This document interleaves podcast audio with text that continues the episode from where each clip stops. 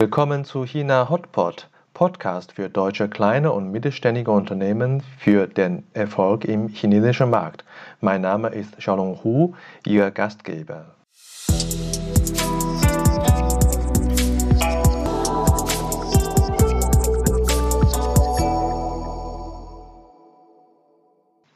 Hallo, willkommen zur heutigen Episode.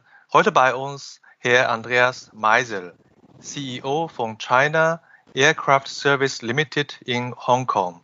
Herr Meisel hat mehr als 30 Jahre Managementerfahrung im weltweit führenden Luftkonzern, davon 10 Jahre als CEO mit voller P&L-Verantwortung für rechtsunabhängige Tochtergesellschaften. Zwölf Jahre Berufs- und Lebenserfahrung in China, langjährige Expertise in verschiedenen Marketing- und Vertriebsrollen. Er zeichnet sich insbesondere als Führungskraft in komplexen internationalen Joint Venture Struktur mit chinesischen Staatsunternehmen als Partner aus. Hallo, Herr Meise. Guten Morgen. Hallo, Danke. schönen guten Morgen. Hallo, schönen Danke. guten Morgen. Hallo, Herr Hu. Herzlichen Dank für die Einladung. Freue ich mich, äh, dass ich bei Ihnen sein darf heute Morgen. Ich habe zu danken. Äh, Grüße nach äh, Hongkong. Danke. Und wie haben Sie die letzte Nacht erlebt, die äh, US-Wahl?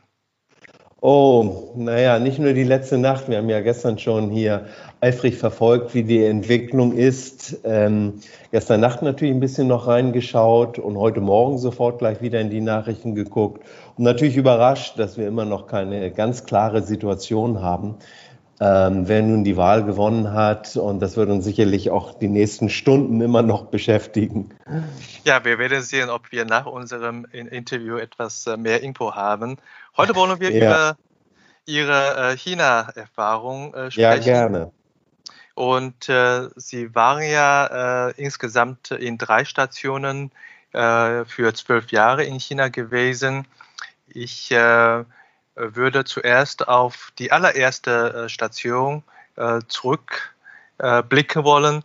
Und als sie, ich glaube, das war an, ja, Ende 97. 90er, genau, ja. 97. Richtig. Und äh, was war damals äh, Ihre Erwartung gewesen mit oder Ihre, äh, die Erwartung Ihrer Familie nach China zu kommen? Ja, wir sind 1997, also vor 23 Jahren, das allererste Mal nach Peking gekommen. Und da war natürlich viel Abenteuerlust auch mit dabei. Ähm, wir hatten vorher nicht so viel große China-Erfahrung. Für uns war das, wie gesagt, ein riesen, riesengroßes Abenteuer, dorthin zu gehen. Ähm, wir hatten sehr positive Erwartungen natürlich und äh, diese Erwartungen sind auch alle erfüllt worden. Ähm, die Stadt Peking damals war natürlich komplett anders, als Sie das heute kennen. Ähm, es gab kaum Verkehr. Ähm, man konnte zum Beispiel innerhalb von 20 Minuten vom Flughafen äh, bis zur verbotenen Stadt fahren. Das ist heute undenkbar. Heute brauchen Sie da wahrscheinlich zwei Stunden dafür. Versorgung war immer ein großes Thema. Heute haben Sie an jeder Ecke einen modernen Supermarkt und damals haben die Expat äh, Tipps, äh, die Experts Tipps ausgetauscht, wo man irgendwie mal einen Käse kaufen kann oder so etwas. Also viel, viel Abenteuerlust war mit dabei und äh, die ganze Familie hat das genossen. Meine große Tochter ist dann 98 auch in, in Peking geboren worden. Also Sie sehen, die Familie ist sehr eng mit China und Peking verbunden. Ja, und äh, Sie haben ja drei Stationen jeweils ja. mit mehrere Jahre äh, sozusagen Abwesenheit von China äh, gehabt. Und äh, kann man das so bezeichnen, weil China so dynamisch sich entwickelt, äh, dreimal Neuanfänger? Ja, irgendwie schon. Ähm, das war natürlich eine super riesentolle Chance, dass man dreimal nach China gehen konnte zu jeweils anderen Zeiten, also 97, ähm, dann im Jahr 2007, dann wieder im Jahr 2015. Ähm, China war jedes Mal komplett anders. Am Anfang, ich hatte es schon mal beschrieben, wir haben dann 2007 China erlebt im Aufbruch und wir haben natürlich dann auch mit den Olympischen Spielen 2008 in Peking, hat einen wahnsinnigen Schub für die Stadt gegeben, wahnsinnige Modernisierung für die Stadt. Und dann 2015, als dann auch die Ära Xi Jinpings begann, die natürlich geprägt davon ist, äh, mit dem Ehrgeiz, äh, China wirklich, wir haben eben gerade darüber gesprochen, China zur Weltmacht zu machen in den nächsten Jahren. Und diesen Ehrgeiz spürt man natürlich überall in dieser Stadt, aber auch in China selber. Also für mich war das äh, wahnsinnig beeindruckend, über so einen langen Zeitrahmen das Land begleiten zu dürfen und immer wieder die Chance zu haben, zwischen Deutschland und China zu wechseln. Da wollte ich auch gleich auf Ihre ähm, berufliche Erfahrung zurückkommen. Und ich finde es äh, sehr beeindruckend, dass Sie dreimal für ein Unternehmen in China tätig waren. Ja.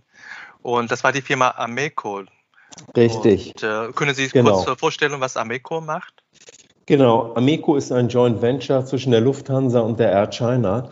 Ähm, die Ameco ist äh, eines der ersten großen Joint Venture, die gegründet worden sind in China, nämlich im Jahr 1997, äh, Quatsch, 1989, Entschuldigung. 1989 ist das Unternehmen gegründet worden, wirklich als eines der ersten großen Joint Venture. Und ich war in der ersten Phase als Leiter Marketing und Sales in dem Unternehmen, dann in der zweiten Phase als CEO des Unternehmens und dann 2015 äh, fand ein großer Merger statt zwischen der anderen Air China Technik, die es noch gab, und der Ameco. Das Unternehmen ist äh, wirklich innerhalb von China nochmal deutlich, deutlich vergrößert worden. Und wir haben dann 2015 bis 2019 diesen Merger durchgeführt. Und das war natürlich auch nochmal eine besondere Herausforderung, eine komplett neue Organisation aufzubauen, neue Prozesse aufzubauen, Produkte weiterzuentwickeln und das, und, und das Unternehmen auch luftfahrttechnisch wieder zuzulassen.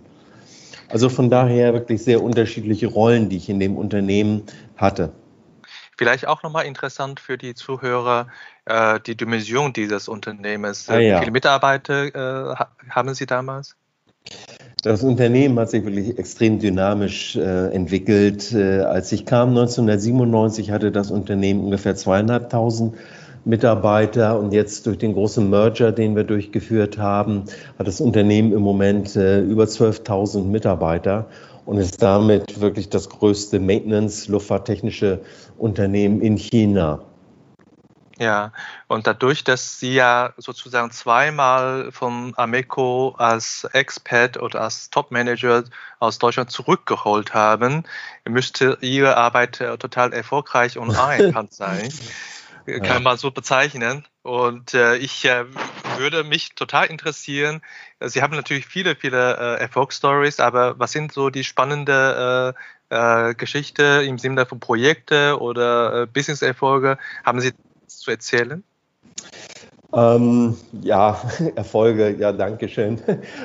äh, danke für, für das Lob. Ähm, also ich denke mal, gerade in der ersten Phase haben wir wirklich einen internationalen Vertrieb aufgebaut für das Unternehmen. Wir haben also nicht nur äh, für chinesische Kunden gearbeitet, für die Air China und für andere Fluggesellschaften in China, sondern wir haben wirklich auch internationale Kunden nach China geholt, um dort ähm, Leistungen, luftfahrttechnische Leistungen an ihren Flugzeugen durchzuführen. Es waren Kunden aus Europa, Kunden aus den USA.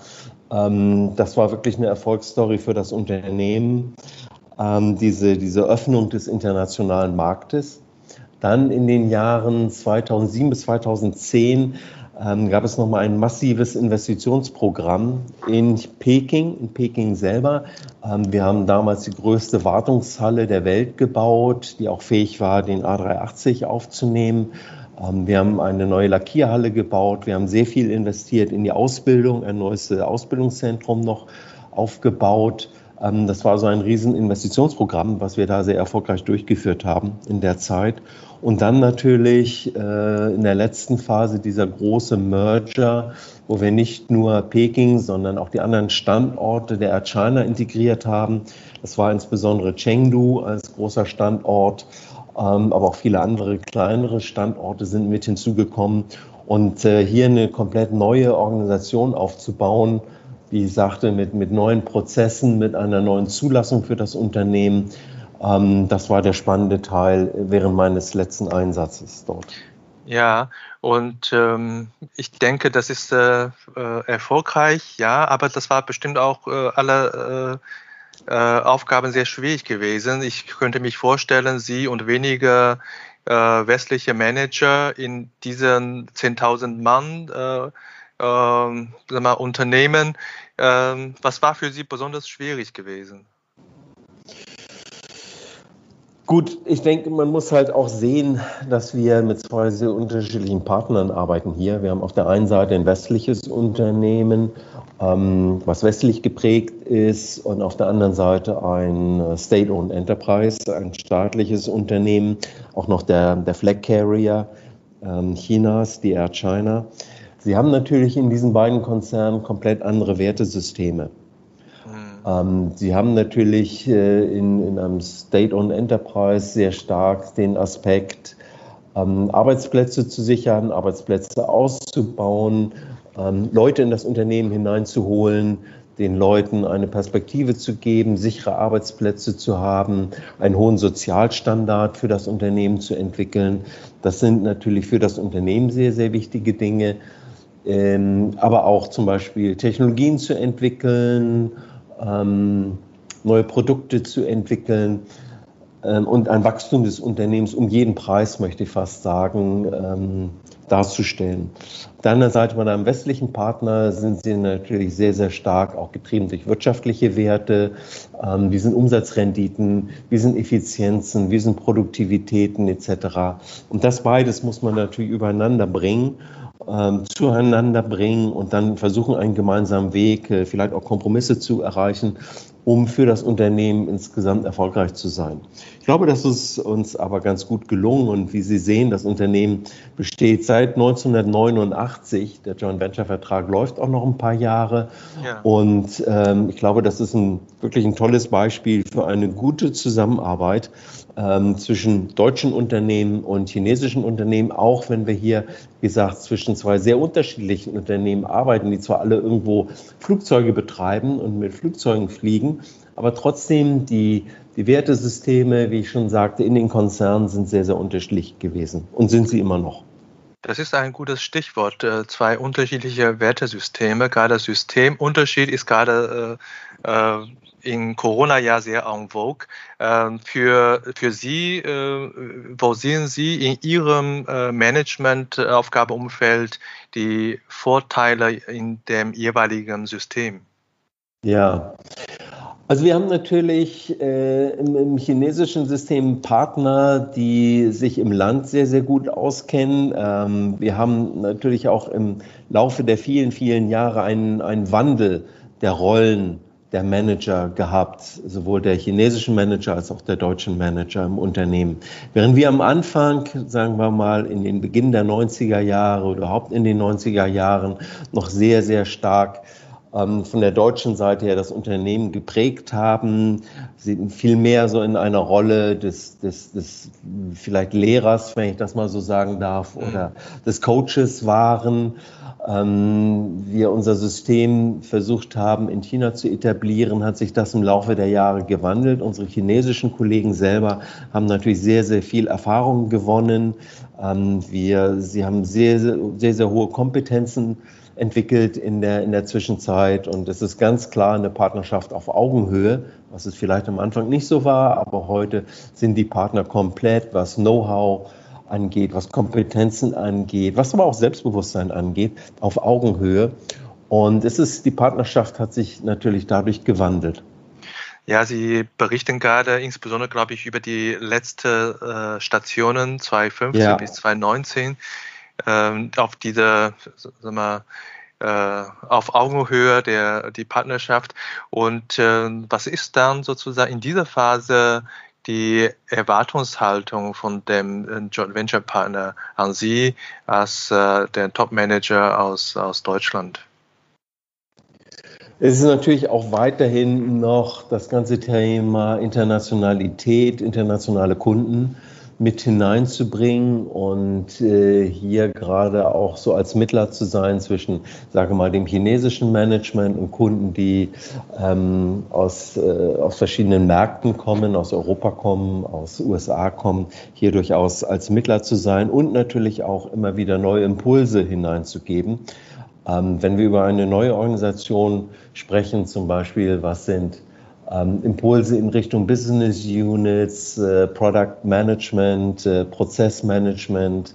Ähm, das sind Dinge, die wir weiterhin als deutscher Manager sehr gut einbringen können in so ein Unternehmen. Aber nochmal, wir haben heute, glaube ich, überall in China, das ist jetzt nicht nur in diesem Joint Venture so, sondern wir haben, glaube ich, überall in China heute sehr starke, selbstbewusste Partner, die sehr kompetent sind, die teilweise auch sehr finanzstark sind. Und das ist aus meiner Sicht einer der großen Wandel, eine der großen Änderungen, mhm. die ich beobachtet habe im Laufe der Jahre, dass wir heute in China in diesem Umfeld eine ganz andere Situation haben als vor 20 Jahren. Und das müssen sich natürlich Firmen, die heute nach China gehen, immer wieder vor Augen halten, ähm, dass sie hier auf, auf ähm, eine andere Welt treffen, die vielleicht Leute in Deutschland nicht so mit, diesen Wandel haben vielleicht viele Leute in Deutschland nicht so mitbekommen. Ähm, wer sich nicht so lange mit China beschäftigt, hat das nicht so gesehen. Und äh, da gibt es vielleicht immer noch sehr, sehr große Vor Vorurteile in Deutschland. Aber äh, die Situation ist wirklich anders. Das muss man, muss man erkennen. Ja, also danke schön, dass äh, Sie Ihre Reflexionen und auch Erfahrungen teilen, weil das ist wirklich äh, wertvoll, was Sie innerhalb von diesen zwölf Jahren gesammelt haben an Kenntnisse von diesen Wertesystemen äh, in äh, chinesischer Managementkultur eines Staatsbetriebes. Und äh, heutzutage ist es weiterhin noch so, in manche regulierte Industrie äh, Joint Venture äh, Form bevorzugt wird oder vorgeschrieben ja. wird.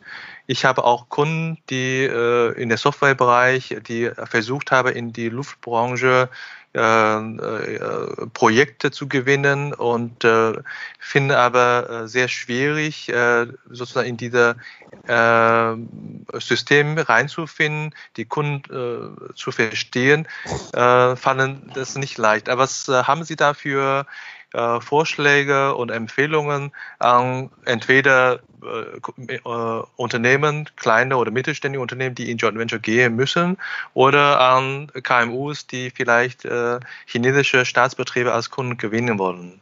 Hm. Also die Luftfahrtindustrie in China ist definitiv eine strategische Industrie für die chinesische Regierung. Also hat einen sehr, sehr starken strategischen Aspekt.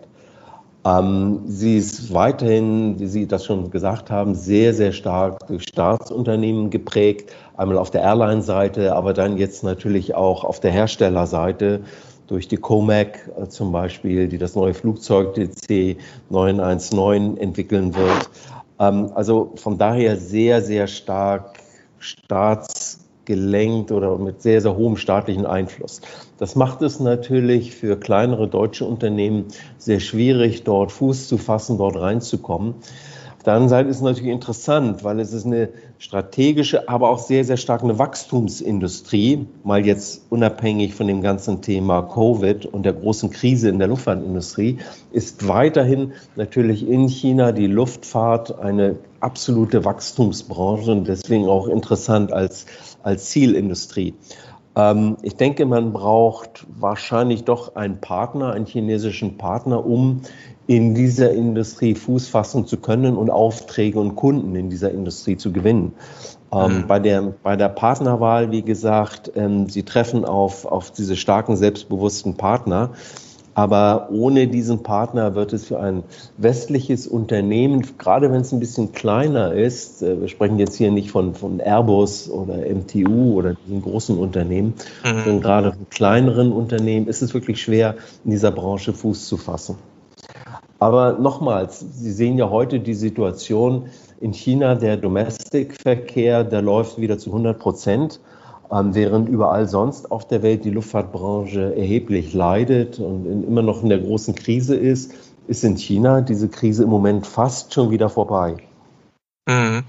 Also ich äh, lerne, was Sie sagen, ist, äh, in Kurzform, im Grunde genommen, das Wachstumspotenzial ist, äh, ist riesig in der Branche, aber man muss äh, zu Beginn wirklich realistisch sein, seine eigene Positionieren, Positionierung ja. vernünftig einschätzen und dann vorgehen. Das ist Ihr. Ja, Ihre das Meinung. denke ich. Also ich ich glaube, es sind nicht nur Nachteile. Ich habe jetzt das vielleicht ein bisschen zu negativ dargestellt.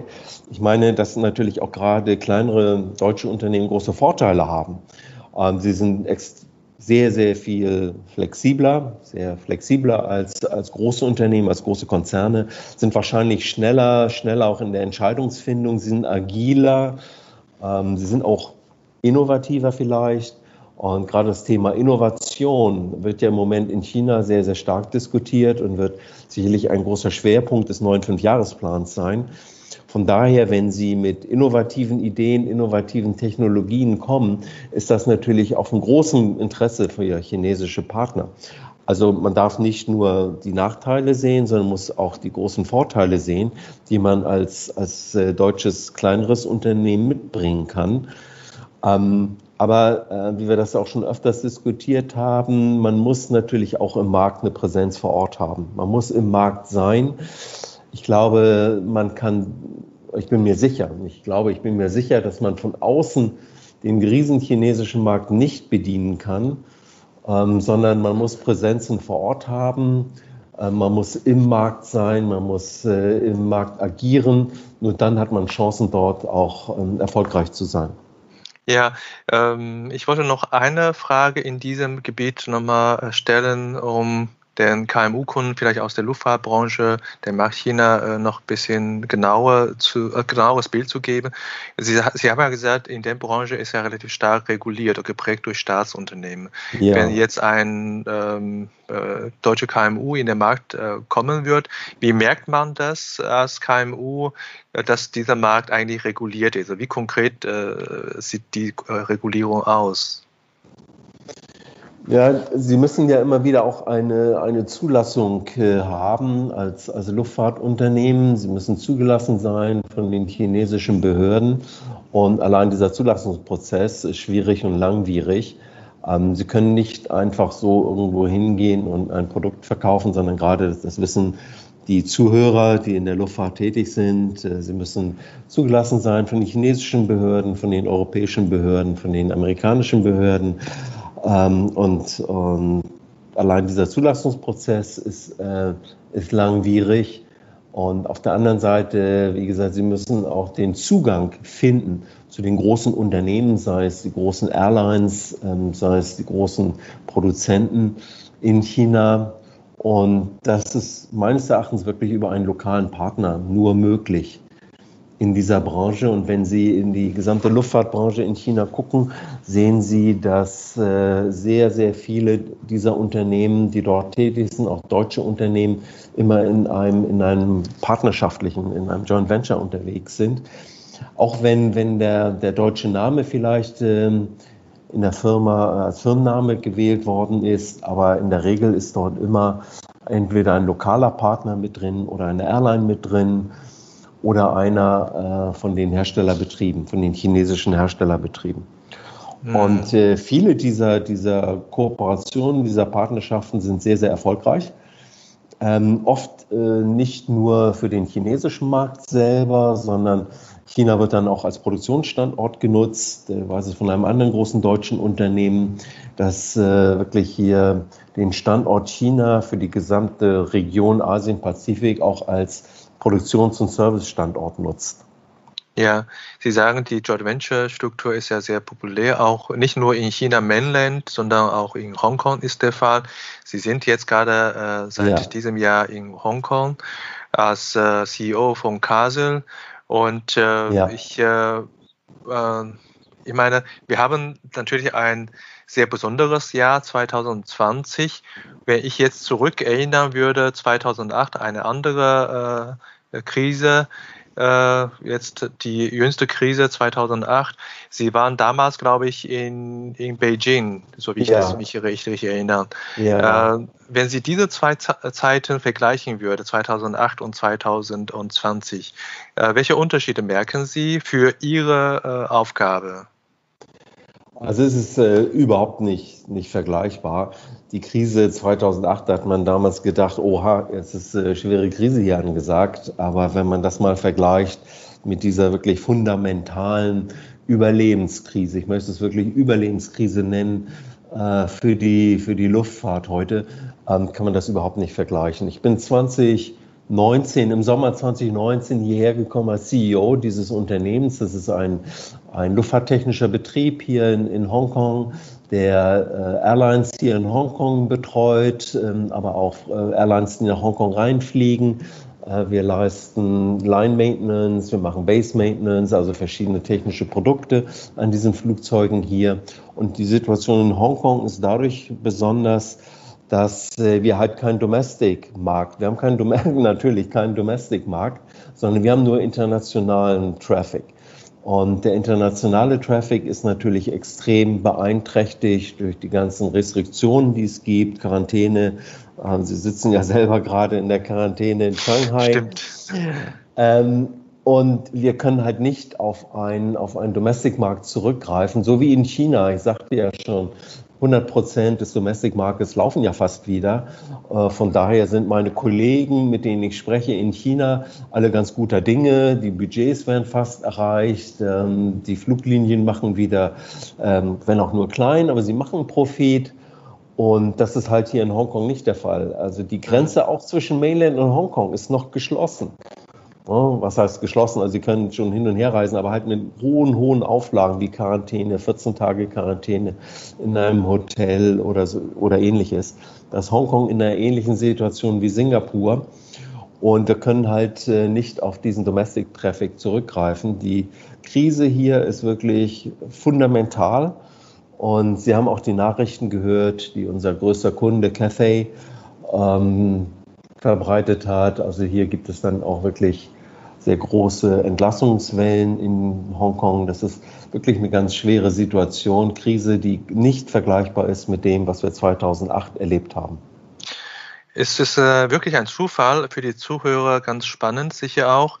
Ich habe morgen äh, zu derselben Uhrzeit äh, ein Interview mit Herrn Norbert Marx ja. Ähm, das ist wirklich spannend. Sie haben äh, äh, wirklich zeitgleich äh, sich ja. bei mir gemeldet und das äh, habe ich so äh, geplant, dass äh, Ihre und die Episode von Herrn Marx jetzt am Wochenende, Samstag und Sonntag veröffentlichen. Dann gibt es quasi so ein Aviation ja. Weekend.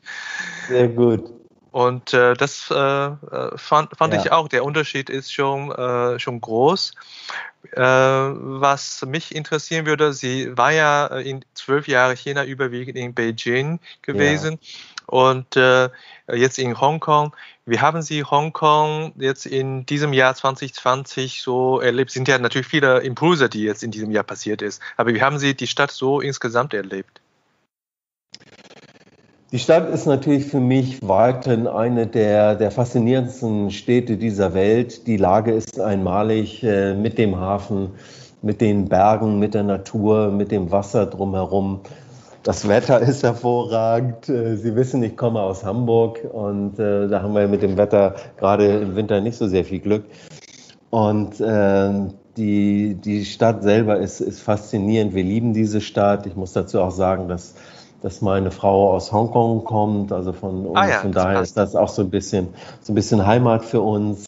Ähm, meine großen Kinder sind leider in, in Deutschland. Wir können uns äh, nicht besuchen im Moment. Das ist schon eine große Belastung, glaube ich, für Familien, für viele Expat-Familien ähm, ist das mittlerweile ähm, eine große Belastung geworden.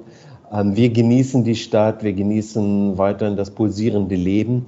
Es gibt natürlich immer Einschränkungen, immer noch ähm, viele Quarantäne, äh, äh, viele, viele Hygiene, Hygienemaßnahmen. Wir tragen alle sehr, sehr disziplinierte Masken hier in Hongkong. Ähm, da gibt es auch keine Diskussion darüber, ob das sinnvoll ist oder nicht oder ob man das machen sollte oder nicht. Ähm, da wird äh, einheitlich die Maske getragen. Ich glaube, das hilft sehr viel. Die Gesundheitslage ist sehr stabil hier in Hongkong. Wir haben da brauchen da keine Angst zu haben oder so etwas. Das ist einfach die Situation, wie wir sie hier in, in Hongkong im Moment erleben. Wie gesagt, leider ist die ganz, ganz wichtige Aviation Industry und die, die, der Tourismus überhaupt hier in Hongkong sehr, sehr in Mitleidenschaft gezogen worden. Und das führt natürlich dazu, dass Hongkong auch in einer Rezession leidet, unter steigenden Arbeitslosenzahlen leidet. Ähm, das sind natürlich leider Minuspunkte, die wir hier im Moment erleben. Äh, wie erleben Sie die, ähm, die Bevölkerung in Hongkong und im Vergleich zur Bevölkerung, die Menschen in, in Beijing zum Beispiel, das, äh, China ist ja so groß wie Europa halt. Ne? Das ist mhm. ja mein Vergleich. Äh, ja. äh, falls jemand mich fragt, äh, wie, ist, äh, wie sind die Chinesen, dann sage ich, äh, es gibt nicht die Chinesen, Nein. sondern es ist ja so unterschiedlich. Wie haben Sie die, die Menschen und die, ihre Unterschiede erlebt? Also ich erlebe natürlich auch sehr, sehr viele Gemeinsamkeiten. Das muss man, äh, muss man ja sagen. Es ist ja schon irgendwo doch ein, ein, ein Kulturraum. Was ich natürlich sehr positiv äh, empfunden habe, ist natürlich, dass die englische Sprache, mein Chinesisch ist so Mama Huhu, äh, nicht besonders gut. gut. Ähm, ähm, aber die, die englische Sprache ist natürlich weit verbreitet hier. Es ist eine sehr internationale Stadt, Hongkong. Und das macht das Leben für, für solche Expats, wie ich einer bin, extrem einfach und extrem ja, easy. Ähm, Peking trotzdem ist äh, immer noch irgendwo meine zweite Heimat. Äh, und ich liebe diese Stadt genauso, wie ich, wie ich Hongkong lieben gelernt habe. Ähm, weiterhin, wie gesagt, die, die, schon eine, die chinesische Kultur ist ja auch in diesem, dieser Stadt tief verwurzelt. Das muss man auch so sehen. Aber natürlich, wie gesagt, ist es ein bisschen leichter als Expat in Hongkong klarzukommen als in Peking. Aber nach zwölf Jahren in Peking ist das wirklich meine zweite Heimat und gar kein, überhaupt gar kein Problem für mich. Ja, wir neigen so langsam zu Ende von der inhaltlichen Part. Ich würde noch ein paar äh, persönliche Fragen stellen. Gerne. Und ähm, äh, was vermissen Sie nach zwölf Jahren China und äh, jetzt Hongkong noch aus Deutschland oder falls Sie überhaupt was vermissen aus Hamburg zum Beispiel? Also im Prinzip, man, man ist schon sehr, sehr stark adaptiert und ähm, ich vermisse im Prinzip gar nichts. Ich sagte ja auch schon, dass die, die Versorgung, viele sagen ja irgendwie Lebensmittel oder dies oder das, aber sie haben ja in allen Städten heute, in diesen großen Metropolen, haben sie gute Bäckereien, sie haben die, die ganze Versorgung äh, mit internationalen Supermärkten. Ähm, da vermisst man überhaupt gar nichts, muss man sagen. Ja, also ich, ich, kann heute sagen, ich, ich vermisse vermiss aus Deutschland im Prinzip ja gar nichts, außer vielleicht so absoluten Kleinigkeiten. Ähm, ja, wir werden sicherlich die Weihnachtsmärkte vermissen, aber die müssen wir, auf die müssen wir großenteils ja in Deutschland auch verzichten. Das stimmt, das stimmt. Äh, ich gebe noch nicht auf. Ich äh, mache noch einen Test. Wenn Sie jetzt im Hotel sind, im Urlaub oder Dienstreise, äh, nehmen ja. Sie dann ein westliches Frühstück oder ein chinesisches oder hongkonesisches Frühstück? Also ich muss, muss sagen, dass nach so vielen Jahren ich mich immer noch nicht an chinesische Frühstücks gewöhnt habe. Sehen Sie? Also sorry, sorry. Ich bin ein, ein, ein leidenschaftlicher Restaurantgänger ähm, sowohl in, in China als also in Peking als auch jetzt hier in, hier in Hongkong. Äh, wir genießen das alles. Ich liebe chinesische Küche. Ich war oft äh, natürlich in Chengdu jetzt auch in meiner Zeit. Sichuan-Küche, grandios, perfekt, Hotpot, alles was dazugehört. Aber ein äh, chinesisches Frühstück, dann, ähm, dann trinke ich lieber nur einen Tee und einen Kaffee und einen Apfel. ja, kann ich Sorry. nachvollziehen. Vielen geht es genauso. Und ähm, für Ihre Kommunikationstools äh, nutzen Sie WhatsApp oder WeChat äh, überwiegend für Ihre Sozialmedien? Also jetzt, das hat sich sehr stark gewandelt. Ähm, hier in Hongkong wird sehr, sehr stark über WhatsApp kommuniziert. Mhm. Ähm, eines der Hauptkommunikationstools wirklich überhaupt ist äh, WhatsApp hier in Hongkong. Mhm. In China war das natürlich, also in, in Peking war das natürlich anders. Da war das WeChat. Ähm, wenn ich mit meinen Kollegen in, in China noch äh, kommuniziere, im Mainland nutze ich WeChat natürlich, aber hier in Hongkong wird extrem dominant WhatsApp genutzt. Ja, das äh, ist mir auch aufgefallen. Ich war letztes Jahr sehr oft in Singapur für Projekte, auch äh, WhatsApp, WeChat deutlich weniger. Ja. Nur äh, für die Touristen natürlich aus, aus China. Ja. Wenn Sie in Hongkong unterwegs sind, nutzen Sie ähm, Taxi oder U-Bahn oder gibt es da Mobile? Was, was nutzen Sie am häufigsten? Also hier, äh, Hongkong hat ein hervorragendes öffentliches äh, Verkehrsmittelnetz. Äh, wir nutzen sehr, sehr stark die MTR, also die, die U-Bahn. Ähm, Taxi natürlich ist weiterhin sehr, sehr bequem und natürlich sehr oft die Fähren. Das ist natürlich ganz toll, dass wir hier eine, eine Stadt haben mit, viel, mit sehr, sehr vielen Inseln, wo Fähren hin und her fahren. Und das ist für mich als Hamburger natürlich auch nochmal eine ganz, ganz tolle Geschichte. Und ich liebe es, die Fähren zu benutzen. Wir leben in der sogenannten Discovery Bay. Das ist hier auf Landau, auf der Flughafeninsel. Und wenn wir nach Hongkong rein wollen, nehmen wir eine Fähre äh, und fahren dann durch den tollen Hongkonger Hafen nach Central rein. Äh, das ist für mich auch nach, nach über einem Jahr jedes Mal ein tolles Erlebnis. Ich genieße das. Mit so viel äh, Erfahrung äh, würden Sie äh, auch bereit sein, als Mentor oder als Coach äh, zu sein für manche Interessenten, falls Sie über äh, jetzt China Hotpot, die Podcast-Sendung äh, auf Sie zukommen wollen? Ja, gerne, gar kein Problem. Ja, sehr schön.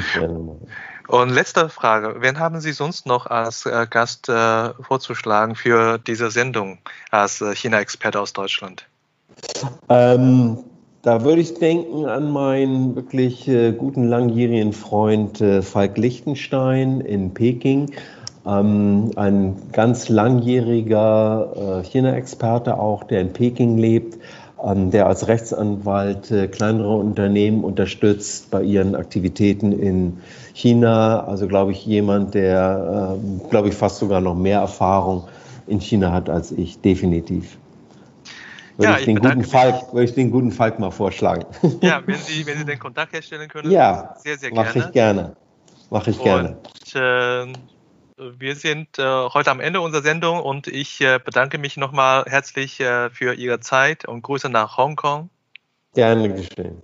Gerne geschehen. Ihnen auch alles Gute und bis bald mal wieder. Also, Ihnen einen schönen gefreut. Tag. Dankeschön. Wiederhören. Ihnen auch. Danke. Tschüss. Tschüss.